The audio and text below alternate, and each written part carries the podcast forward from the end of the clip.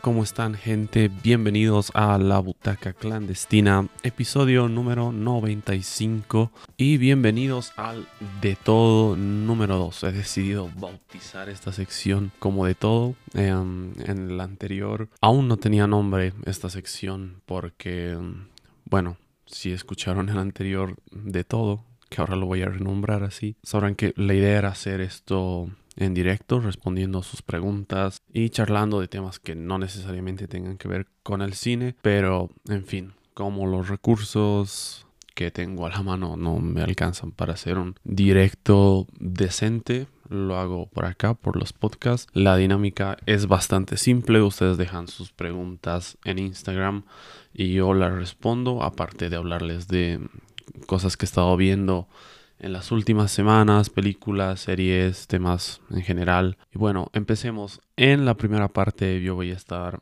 hablando sobre las cosas que he visto últimamente, que no son tantas como en el anterior episodio del de todo.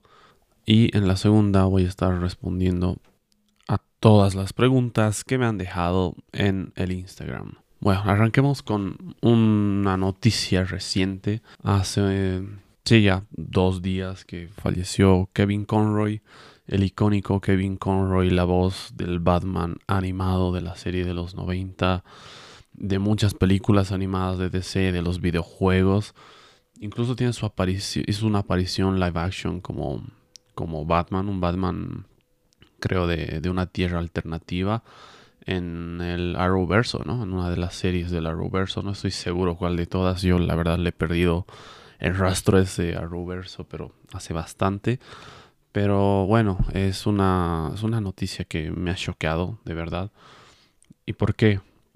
Porque la serie animada de, Batman para mí es muy especial.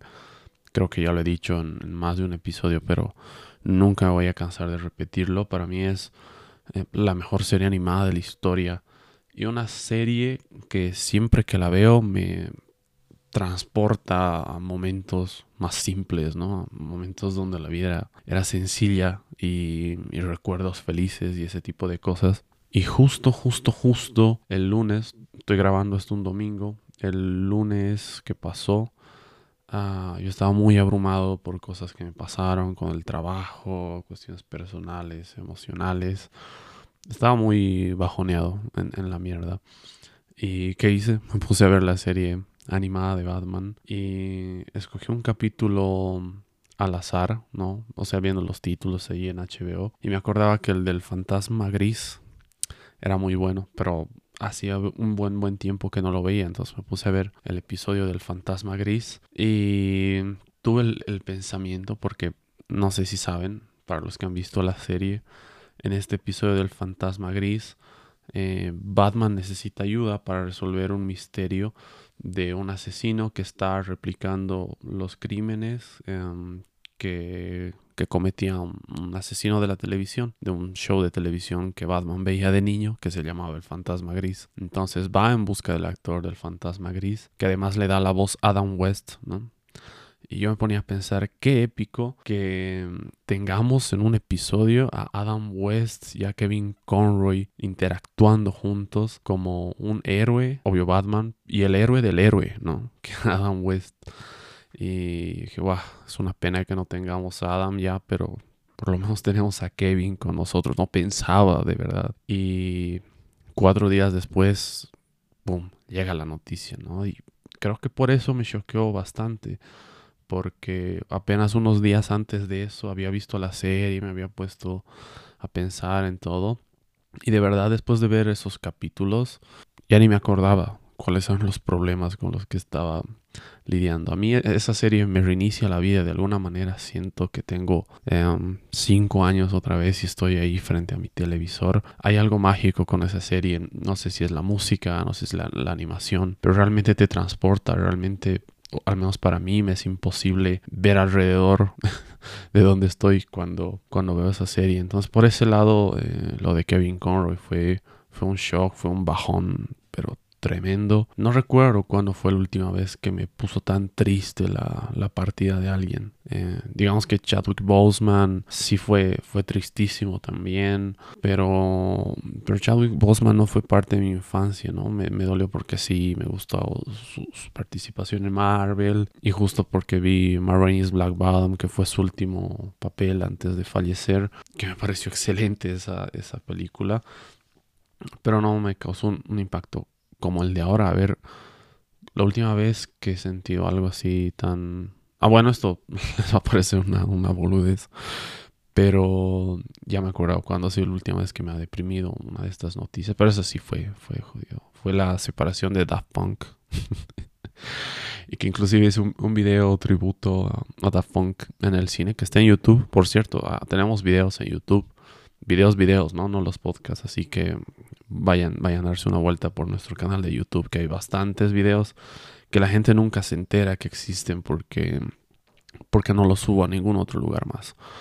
Pero bueno, en fin, e, esa vez que se separó Daft Punk, yo estuve bajoneado como una semana porque tenía la esperanza de que pudiera asistir a un concierto de ellos antes de que se separaran, ¿no? Como habían desaparecido un buen tiempo, tenía la ilusión de que hagan un último concierto y ahí yo ya llegaba vendiendo mis órganos o como sea, pero ese fue un bajón tremendo, ¿no? Y puede que no no no no, no lleguen a entender porque porque no están muertos, ¿no? ¿no? No están muertos, siguen ahí. Alguno dirá, sí, por ahí hacen música de nuevo, pero para mí fue un bajón porque se fue ahí la, la ilusión de un sueño que tenía antes de morir, que era ver a Daft Punk en vivo. Pero, pero bueno, ya cerrando con, con esto de Kevin Conroy redondeando, la verdad es, es una pena. Creo que cualquier niño de los 90, al enterarse de esto, ha sentido que una parte de su infancia se fue. Pero bueno, siempre va a vivir en nuestros corazones a través de la serie, a través de las películas en las que ha doblado a Batman, los videojuegos, los videojuegos de Arkham que son buenísimos, ¿no? Los videojuegos de Arkham que tienen la voz de Kevin Conroy y de Mark Hamill respectivamente como Batman y Joker, que es alucinante, así que bueno, que, que descanse en paz y, y siempre lo vamos a querer. Ahora, a ver, hablando de cosas que he visto últimamente. Acá es donde se pone jodido. Porque en el anterior hablé de muchas, muchas cosas que eran, sí, películas, series y cosas así que había visto. Ahora tengo que ser honesto, las últimas semanas he estado matado con el trabajo.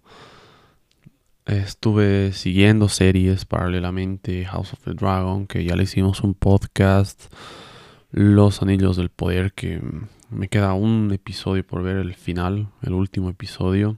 He estado con Andor también. Andor está bastante bien. Pero me he quedado en el episodio de hace tres semanas, creo. En el que invaden la, la flota imperial. O, el puesto o la base imperial, creo que era. No me recuerdo bien. Estaba bueno, la verdad. Hay que reconocerlo. Estaba bueno. Me quedé en ese. Creo que ya hay Creo que ya hay cuatro o, tres después de ese, no estoy seguro. Después, ¿qué más he visto últimamente? Bueno, aprovechando que HBO subió la trilogía de Volver al Futuro, me he puesto otra vez con la trilogía de Volver al Futuro, que es mágica, ¿no? Es realmente mágica y cada vez que la veo eh, voy encontrando nuevos detallitos y nuevas cosas que me vuelan la cabeza.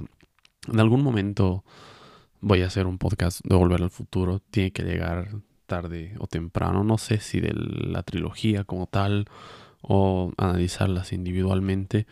Pero la verdad es una, trilogía que me gusta mucho. Aparte de eso, bueno, ya hace un, par de semanas vi X. Creo que también eso los había comentado. Y poco más, poco más, la verdad. Em, el tiempo no me ha dado tanto. he visto cosas así ocasionalmente. Eh, he estado lidiando con cosas complicadas a nivel personal y es por eso que está un poco alejado. Igual han debido notar la página, no ha estado muy activa. Entonces todo se conecta, ¿no? Todo, todo tiene que ver con eso, todo tiene que ver con todo. Bueno, ahora sí voy a pasar a responder las preguntas que me han dejado. Eh, no en el orden, eh, las tengo acá anotadas, no en el orden en las que la han dejado, pero sí voy a empezar por como por secciones, porque hay un, un grupo de preguntas que son como de cultura chupística, ¿no? eh, el contexto, a ver ¿cómo, cómo les doy contexto de cultura chupística a los que no se escuchan en Bolivia. Es como un juego para beber en el cual te preguntan cosas y, el que se equivoca eh, toma. Y bueno, es el tipo de preguntas que son como, como básicas, el tipo de preguntas esenciales sobre una persona y por eso le digo más o menos de cultura chupística y está bien, ¿no? Es el tipo de pregunta que le haces a, alguien que no conoces en una joda, pero que, que, te interesa y que quieres saber más de él, ¿no? Entonces siento que, interés de, de las personas por saber un poco más sobre la persona detrás de este podcast. Así que vamos a responder esas preguntas que son cortitas y que son directas. A ver, la primera de estas es comida favorita, me pusieron ahí. Y acá es un tema muy, muy, muy complicado. los que nos escuchan en Bolivia saben que el estereotipo de, del cochabambino, que es la ciudad donde yo estoy, Cochabamba, es que comemos todo el tiempo, ¿no? Y es un poco mentira y un poco verdad. Es mentira porque no comemos las 24 horas del día, porque si no todos tendríamos una obesidad mórbida. Pero es cierto en el sentido de que puedes encontrar comida a las 24 horas. No importa en qué calle estés, no importa qué hora sea em, o cuál sea tu presupuesto, si estás en Cochabamba puedes encontrar comida. Factos. Así que Así que por ese lado todo bien. Pero ¿por qué hablo de esto, del estereotipo del cochalo y de la comida? Porque bueno, yo ser cochalo me gusta mucho la comida y la gastronomía, no solo de Cochabamba, sino de, Bolivia, me parece que es muy diversa y, muy rica. ¿eh? Nunca mejor usada la palabra rica porque vale por dos acá. a ver, me gusta mucho el, pique macho, el silpancho, la sopa de maní, ese sería, esa sería como la santa trinidad de, la comida, al menos local. De otros países me gusta mucho la comida mexicana también. Obviamente comida rápida también, pizza, eh, hamburguesa, esas cosas. Pero, pero si me van a elegir entre eso y una, una comida más típica, me quedo con la típica. Uno porque es más saludable y, también siento que es más rico, ¿no? Eh, que tengan más vegetales y esas cosas ayuda a que también sea más, más rica la comida. Pero en fin, ahí, ahí está la respuesta. Esas son como las cosas que más me gustan comer. La otra pregunta que me dejaron, ¿qué opinas sobre James Gunn? Ah, no, sobre que James Gunn sea la nueva cabeza para DC. Esto lo comentamos eh, un poco con Seba en el episodio anterior sobre Black Adam, em, que pueden ir a escucharlo también. Y es, eh, la verdad, una gran noticia. Para mí es una de las mejores noticias que he podido escuchar en mucho tiempo. Porque no es un secreto para nadie que a DC no le ha estado yendo muy bien en el cine. Desde que han intentado empezar el universo extendido en 2016 con Batman vs. Superman y la Liga de la Justicia, y bueno, ya sabemos cómo ha salido todo eso.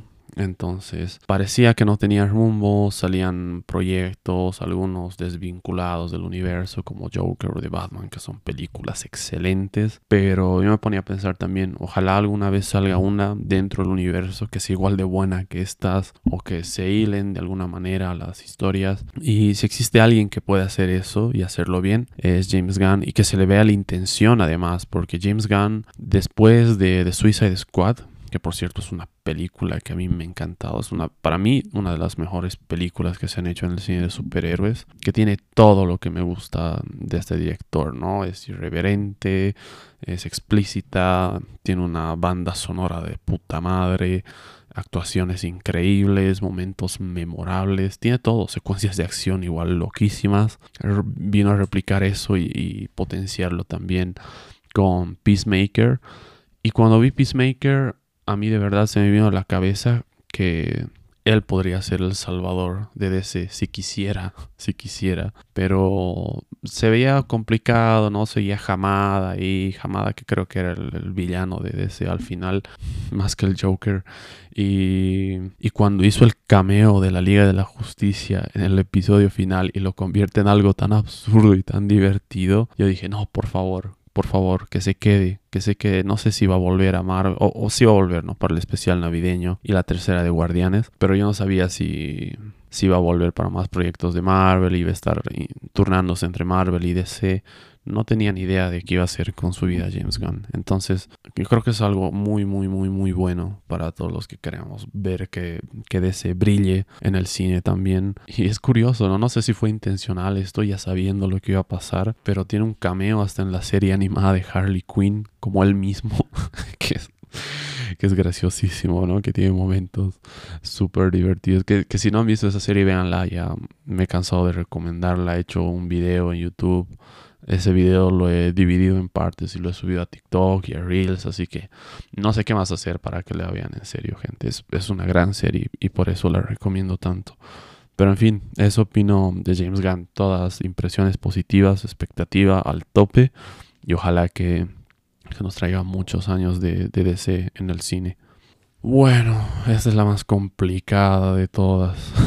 bueno, ni tanto, pero para mí es complicado. Me preguntan qué edad tienes. Esto es un tema porque me he cruzado con mucha gente que piensa que soy mucho menor de lo que soy, gente que piensa que soy mayor y mm, algunos piensan que soy menor pero maduro para mi edad y otros piensan que soy maduro porque soy más viejo. pero en fin, tengo, tengo 26 a unos cuantos días de cumplir 27 y si ya tienes más de 25, sabes que cada vez que te preguntan eso es como, no, no lo quiero decir. no, no quiero, ¿no? Ah, desde tus 0 hasta tus 25 años de vida está todo bien. Te preguntan qué edad tienes y tú respondes directamente, ¿no? De los 25 para adelante preguntas, ¿cuántos me calculas, Para que te suban el autoestima. Pero pero nada, está todo bien, está todo bien. Y yo fui feliz de, de tener 27 porque suena mejor que 26, la verdad. 27 es un número de la suerte, considero que es mi número de la suerte. Entonces van a, van a venir cosas buenas. Estoy seguro de que van a venir cosas buenas con el 7 ahí. Y si no vienen, bueno, me puedo unir al, club de los 27 épicamente dentro de una... no, mentira. Pero sí, e, esa es mi edad no es el tema que más, del que más me guste hablar, porque yo me hago todo un lío con esto del paso del tiempo. Pero bueno, gracias, gracias por el, por el interés. Apuesto que más de uno pensaba que era mayor, pero bueno, tengo 26. Después me pusieron último libro que hayas leído sin trampas, entre paréntesis. Y acá tampoco podía hacer muchas trampas.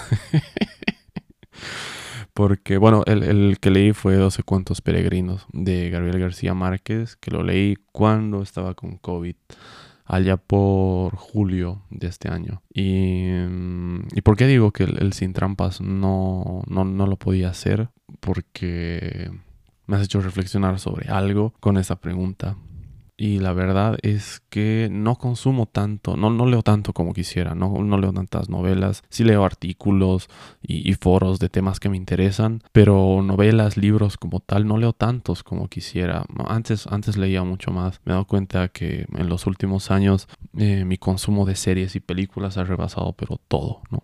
Quizás no la música, que la música está siempre bien presente en mi cotidianidad, pero todo lo demás lo ha rebasado. Las películas y las series que está bien, que también mm, tiene, tiene su magia y obviamente por eso hago el podcast. Pero sí, me gustaría, me gustaría leer mucho más. De verdad, eh, con esta pregunta me doy cuenta, uff, ¿cuándo ha sido la última vez que he leído algo? Julio, o sea, para que te hagas una idea, ¿no? De, de novelas estoy hablando, ¿no? Después, como les digo, leo un montón de cosas por ahí, pero no son necesariamente novelas o libros académicos y, y por eso el sin trampas, ah, mira, como no, no, Te lo juro, no estoy haciendo trampa, es el único libro que he leído en, muchos meses. Em, que sí, Gabriel García Márquez creo que es mi escritor favorito. Cien años de soledad es mi, novela favorita de la vida. Por ahí porque no he leído tantas, pero igual me parece excelente, ¿no? Eh, he leído un libro de Borges, he leído algunos libros de Cortázar o Cortázares. Bueno, él. de Pablo Coelho, nada, mentira, no, tampoco, tampoco voy a cruzar ciertos límites, pero, pero de todos los em, autores que Borges, Borges me ha confundido mucho, Borges es para, para tomarlo, para leerlo con un café bien cargado y, con tu atención, pero al, al 200%, ¿no? Porque si no, se, te hace pesado. A mí casi me fría el cerebro la primera vez que lo leí. Así que no es tanto para mí. Eh, Gabriel García Márquez me encanta, el realismo mágico. No hago tanto esfuerzo leyéndolo.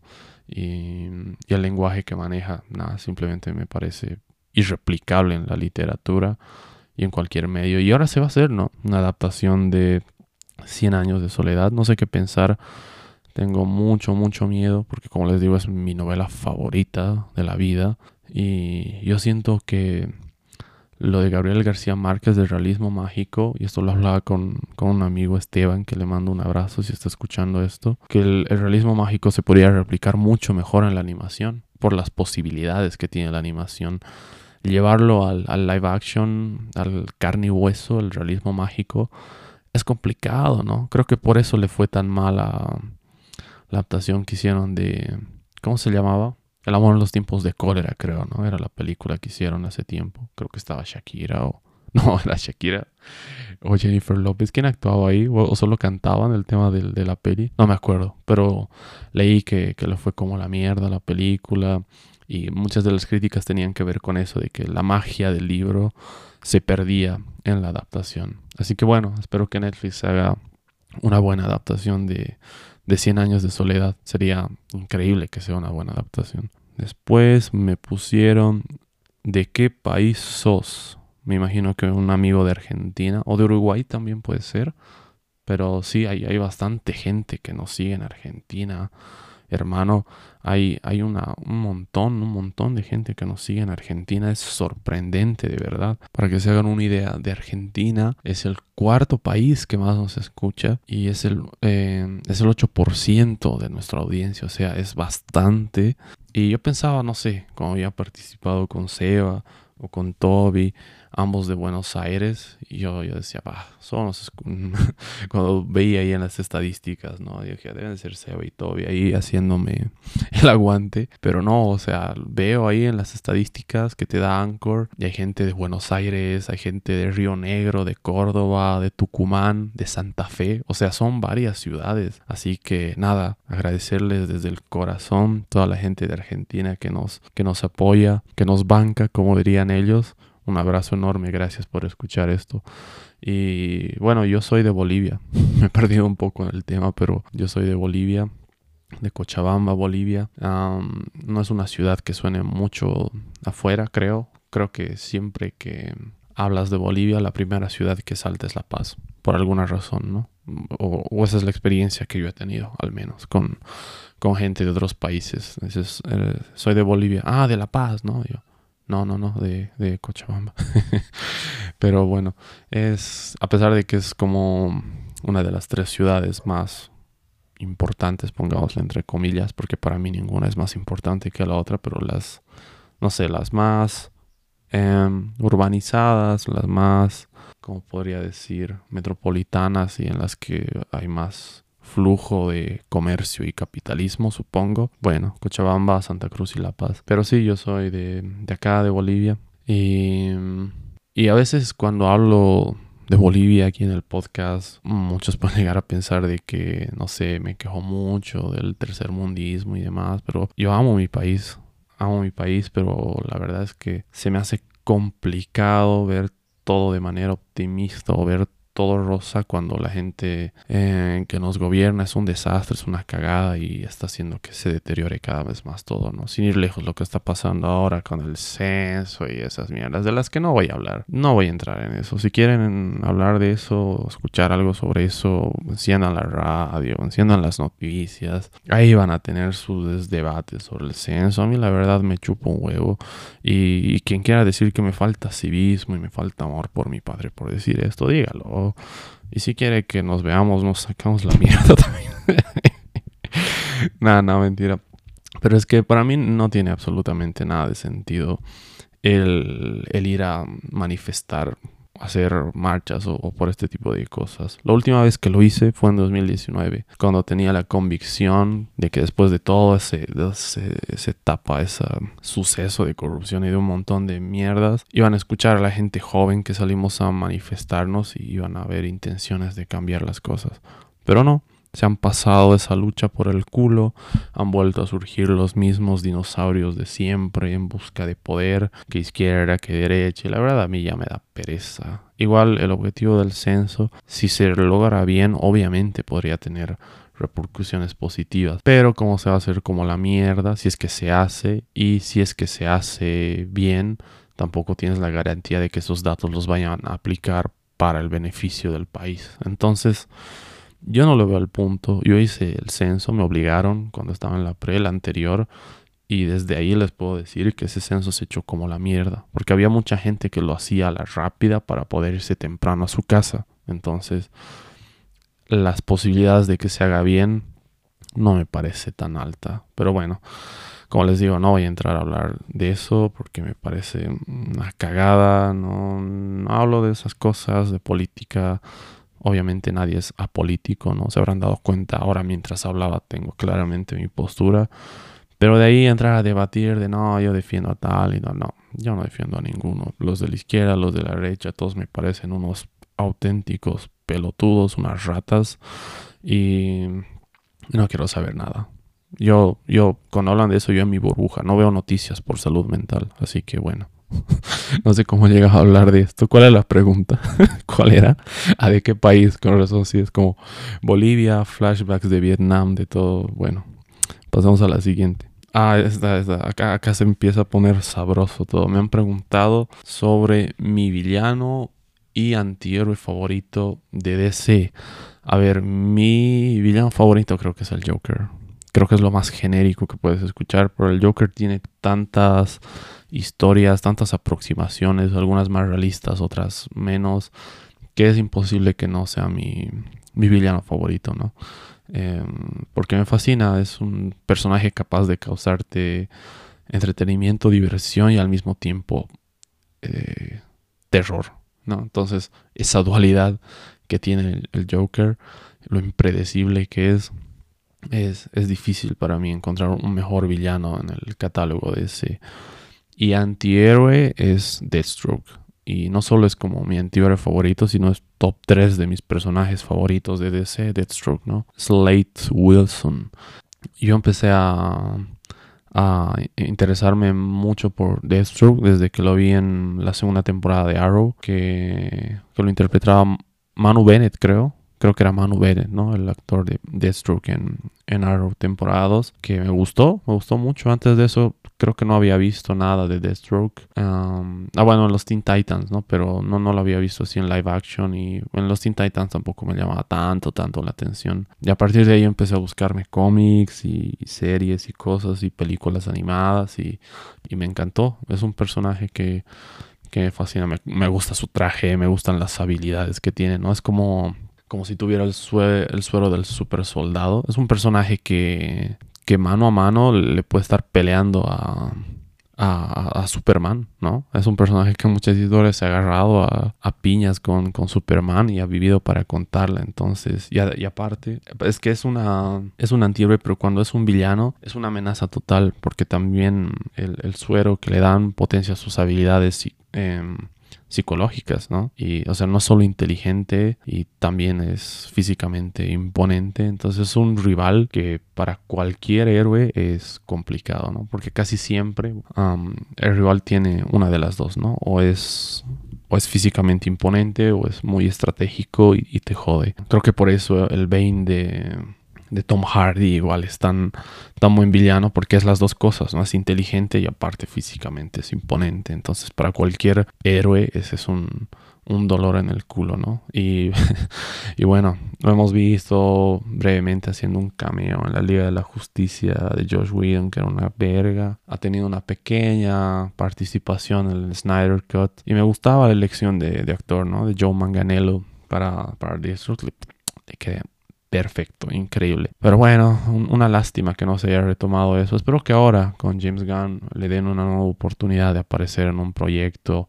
No sé si en solitario, no sé si grupal, pero yo tengo ganas de ver este Deathstroke de Joe Manganiello que le traje igual estaba de puta madre. Y, y él con el pelo teñido y el parche, dije, oh, este tipo sí es Deathstroke, ¿no? Este es Deathstroke. Y, y en el juego de Arkham Origins igual me acuerdo que, que lo jugué, me encantaba. Em, ha sido el que más me ha costado derrotar, el boss que más me ha costado derrotar en ese juego. Pero no sé si a propósito a veces no, no daba todo de mí para, para seguir viéndolo.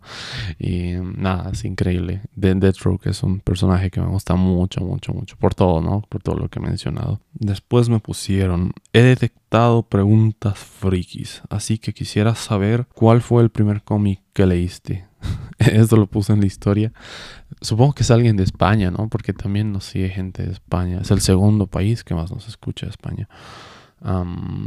y siempre tenía esa duda si, si friki es lo mismo que geek o, o nerd o alguien que se interesa por por los cómics y esas cosas, o es como que un, bicho raro directo, ¿no? si alguien me lo puede aclarar, me, gustaría. De todas maneras, no me ofende si me, ha dicho bicho raro, porque bueno. Em, y sí, el, primer cómic que leí fue de estos de... Estos delgaditos, ¿cómo les dicen? De... de, de ¿Cómo son? De grapa, creo que son los de grapa, ¿no? Estos delgaditos, sí que literal tienen su grapa en el costado, estos pequeños. Eh, me, lo regaló mi papá cuando era bien pequeño. A mí me regaló uno, el de Juego Mortal, que es el primero que he leído, y a mi hermana le regaló uno de X-Men, del hijo de los Cuatro Fantásticos, que después se va con los X-Men, que era buenísimo también, me acuerdo. Y ese fue el primero que leí. Y esto de Juego Mortal era una serie limitada de, de ocho tomos, no, de nueve tomos, y el que yo tenía era el octavo. Entonces, claro, cuando lo lees te das cuenta de que ha pasado algo antes, y cuando terminas de leerlo te das cuenta de que falta el final, ¿no? Pero aún así, yo me la disfruté tanto. Juego Mortal básicamente es la historia de una, mini alineación. No sé cómo se llaman. No, o sea, no son los Midnight Suns ni los Avengers. No sé si tienen un nombre, pero son tres, ¿no? Son Nómada, Punisher y Daredevil. Um, imagínense el primer cómic que leo son Daredevil y Punisher juntos. Ya, ya, ya, sabrán, ¿no? Ya se imaginarán lo loco que me he vuelto cuando he visto ese encuentro en, la serie de Netflix, ¿no? casi me explota la cabeza. Pero um, pero en fin, son estos tres. Nómada, que es, creo que no es muy conocido. Bueno, yo tampoco, fuera de este cómic, no lo he visto. Pero es una especie de. Mm, ay, ¿Cómo lo ponemos a Nómada? Nómada no tiene ningún superpoder, ¿no? Es un tipo de pelo largo, lentes, chaqueta de cuero. Es como un metalero con armas y un, y un carácter bien depresivo, ¿no? El mismo cómic es como que está siempre enojado o así. Y bueno, a Daredevil y Punisher, la mayoría ya los conoce. Y estos tres personajes se enfrentan a una organización criminal, a un jefe de la mafia que se llama Babosa, creo que le ponían en, en el cómic. Y es bastante oscuro también, es, violento, es oscuro. Se van abriendo su paso dentro de un edificio y van recorriendo distintos pisos y matando gente, una carnicería con ninjas y demás. Para mi edad había cosas que decía, wow, wow, wow, ¿esto qué es? Porque claro, era muy pequeño, pero aún así me fascinaba, ¿no? Estaba asustado y fascinado a la vez.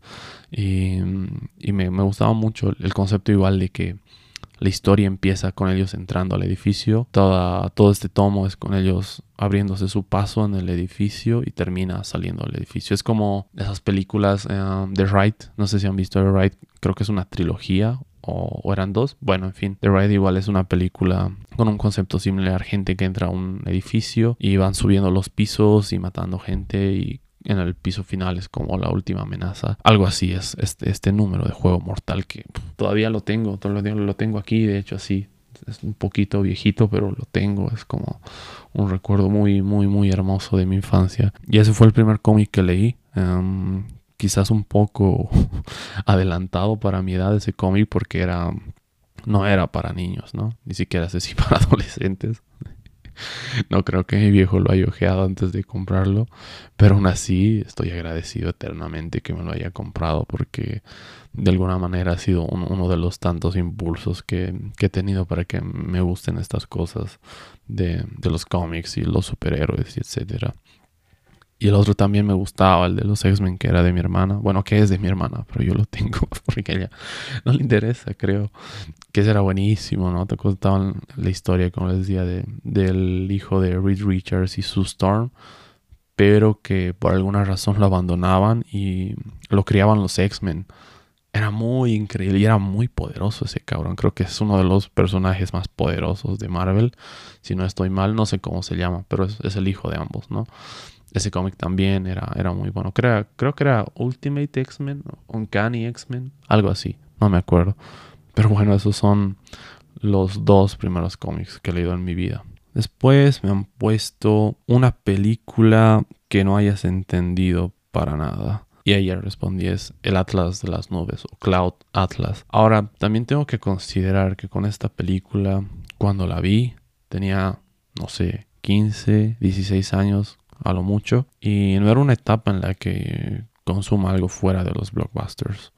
Em, si, si consumía algo fuera de un blockbuster me rayaba un poco, ¿no? Pero, pero esta película no entendí una puta mierda, la verdad. Creo que me confundí el hecho también de que Tom Hanks hace cuatro o cinco papeles en esta película.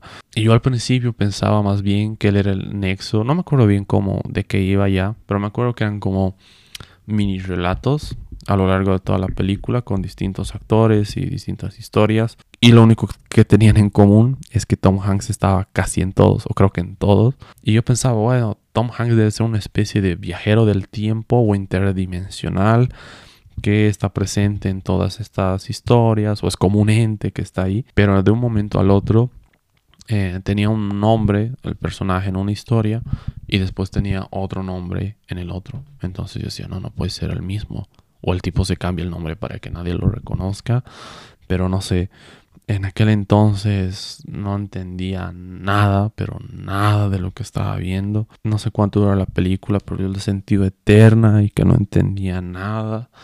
Y no sé, obviamente por aquel entonces no había probado nada, ninguna sustancia. Eh, yo creo que es, es ese tipo de películas, ¿no? O, si no es ese tipo de películas, los que la han hecho estaban, estaban en ese plano, supongo, no sé. Porque no se entendía nada, les juro. No se entendía nada, gente. Pero, esa película sí, esa película la verdad no la he entendido. Quisiera volverla a ver, ahora que ya tengo como que mucho más criterio, para saber si es realmente un sinsentido total, como lo vi esa vez o, tiene una lógica y por la edad que tenía no llegué a captarla, ¿no? Es un, es un pendiente que tengo. Pero tampoco tengo tantas ganas de verla. Y en fin, esa, esa era Cloud Atlas o el Atlas de las nubes. Después, ¿qué me pusieron? Ah, sí, sí prefería a los perros o a los gatos. Bueno, la verdad yo amo a los animales en general he llegado a un punto, bueno, siempre los perros y los gatos son como los que están más presentes en nuestra vida, ¿no? Porque son los animales domésticos y los que legalmente podemos tener en, las casas. Pero um, antes, antes, hace ni siquiera mucho, hace un par de años era como que solo sentía respeto por, por esos animales y los animales grandes, ¿no? Los animales de granja y demás. Pero digamos que los insectos, que de alguna manera también son animales, em, era como inconsciente con los insectos. O sea, eh, siempre los, los aplastaba si estaban en mi cuarto, no veía, no sé, una araña, lo que sea, y la mataba. Y de un momento al otro me puse a pensar cuando vi una araña y estaba a punto de matarla. Y dije, ¿pero por qué mató a las arañas? ¿Porque me dan miedo? Claro, y es lo que hacemos todos, ¿no? Las matamos porque nos dan miedo de que puedan ser venenosas y demás. Y en la mayor parte de las ocasiones ni siquiera lo son, son así, arañitas de campo. Y como yo vivo en una zona semi-rural, es como que mm, es normal que aparezcan insectos en tu casa, ¿no? Escorpiones, de hecho me ha picado un escorpión pequeño y claro, como no era un escorpión de esos densos, sigo aquí, ¿no? Pero a eso me refiero. Pero me ponía a pensar, no es nada justo que yo quite una vida, por más que sea la vida de un insecto, solo porque yo tengo miedo, ¿no? Yo estoy siendo ahí un policía de Estados Unidos, básicamente matando a alguien solo y justificándolo porque me da miedo, ¿no? O sea, eso, eso, eso me pareció, fue un, un cambio, ¿no? Y desde ahí es como que no, no mato una mosca, literal. A los mosquitos sí, o sea, me disculparán los ecologistas y demás, pero a los, los mosquitos no puedo, es que los mosquitos de verdad me rompen las bolas, te vienen a zumbarle los oídos, te pican, o sea, son, son, son, son animales también, pero animales que te dañan, ¿no? Tendrán su razón de ser, no lo harán con intención, pero con los mosquitos no puedo, de verdad. Con los mosquitos no puedo aplicar esa, ese estilo de vida, de, respetar todas las formas de, de naturaleza y de vida. Pero bueno, a ver, hablemos de los perros y los gatos, que es la pregunta. Los perros son un acompañamiento ideal, son son bien apegados a ti, ¿no? Siempre están detrás de ti y no, no son tan independientes, no, no necesitan ni quieren su espacio. Los gatos sí, los gatos necesitan su espacio, te buscan cuando ellos quieren, a veces te tratan como si fuera su esclavo la mayor parte del tiempo. Pero bueno, cada, cada cual tiene su magia, ¿no? O sea, si ambos fueran iguales, no habría chiste en que fueran distintos animales yo, he tenido de ambos, he tenido buenas experiencias con ambos. Lo que me gusta mucho de los gatos es que mm, casi que te responden, ¿no? Yo tenía un gato mantecas, que en paz descanse, que siempre que le hablaba me respondía. Era increíble, siempre que le hablaba me respondía con un maullido y sentía que con su maullido estaba como tratando de decirme algo, trataba de interpretarlo y le volví a hablar y nada. los gatos son increíbles y los perros igual, la verdad a mí me encantan ambos. Hay gente que sí, siempre se decide por uno, pero para mí el chiste es que me, me gustan los dos, básicamente. Bueno, después me han puesto película que te encanta, pero que no la recomendarías. me han cagado con esta pregunta. Ani, me has cagado con esta pregunta es que, es, no sé, por ahí te referías a, un placer culposo, yo creo, ¿no? Pero yo no tengo placeres culposos. Cuando me gusta algo, y, y, aunque la gente diga que es una cagada, yo lo recomiendo. Por ejemplo, Batman vs. Superman, que a mucha gente le parece una cagada. Esta, esta podría ser una respuesta, pero ya lo he dicho varias veces. A mucha gente le parece una cagada, pero yo siempre la recomiendo y le recomiendo la versión extendida. Ahora, no sé si me encanta, no. Puede ser que me guste, pero que no la recomiende. A ver, un ejemplo, la película de perros y gatos, ya que estamos hablando de perros y gatos. La película de perros y gatos, que es del 2000 creo, no, no la he visto en un par de años. Si la veo, creo que objetivamente no me va a gustar tanto, pero es una película que cuando la veía, al menos cada vez que la veía, me encantaba me la pasaba bien, ¿no? Tiene unos efectos prácticos que no creo que hayan envejecido muy bien, pero una película que me divertía mucho, una película que me la pasaba bien eh, y que siempre la ponían en la tele acá en Bolivia, ¿no? Los fines de semana siempre perros y gatos y, yo chocho porque era una película que, me gustaba que, la pongan y que me gustaba verla también, así que por ahí esa película te diría que, que me encanta, pero no la recomendaría porque, no sé, por ahí si alguien la ve, alguien, un niño de, ahora, de estos tiempos, la ve y dice, ¿qué es esta mierda? ¿Qué, me estás mostrando, no? ¿Qué me estás mostrando, tío? ¿Qué es esto? Tío en el sentido de que puede ser tío de alguien de esta generación, ¿no? No tío de España, ¿no? Y esa era la última pregunta. No se olviden que si están escuchando eso y quieren ser parte del próximo de todo, vayan a seguirnos en Instagram y estén atentos a las publicaciones porque ahí voy a poner la, cajita de preguntas para el próximo. No necesariamente tienen que ser preguntas de cine, como se habrán dado cuenta, esta ocasión me han preguntado de todo. me han preguntado muchas cosas que no tienen nada que ver y yo feliz de responderles. Y gracias a todas las personas que se han dado el tiempo de dejar sus preguntas. Ah, espero que hayan disfrutado escuchando este podcast y nos vemos en el próximo. Espero que tengan un gran inicio de semana, que la pasen muy bien. Chao, chao, un abrazo.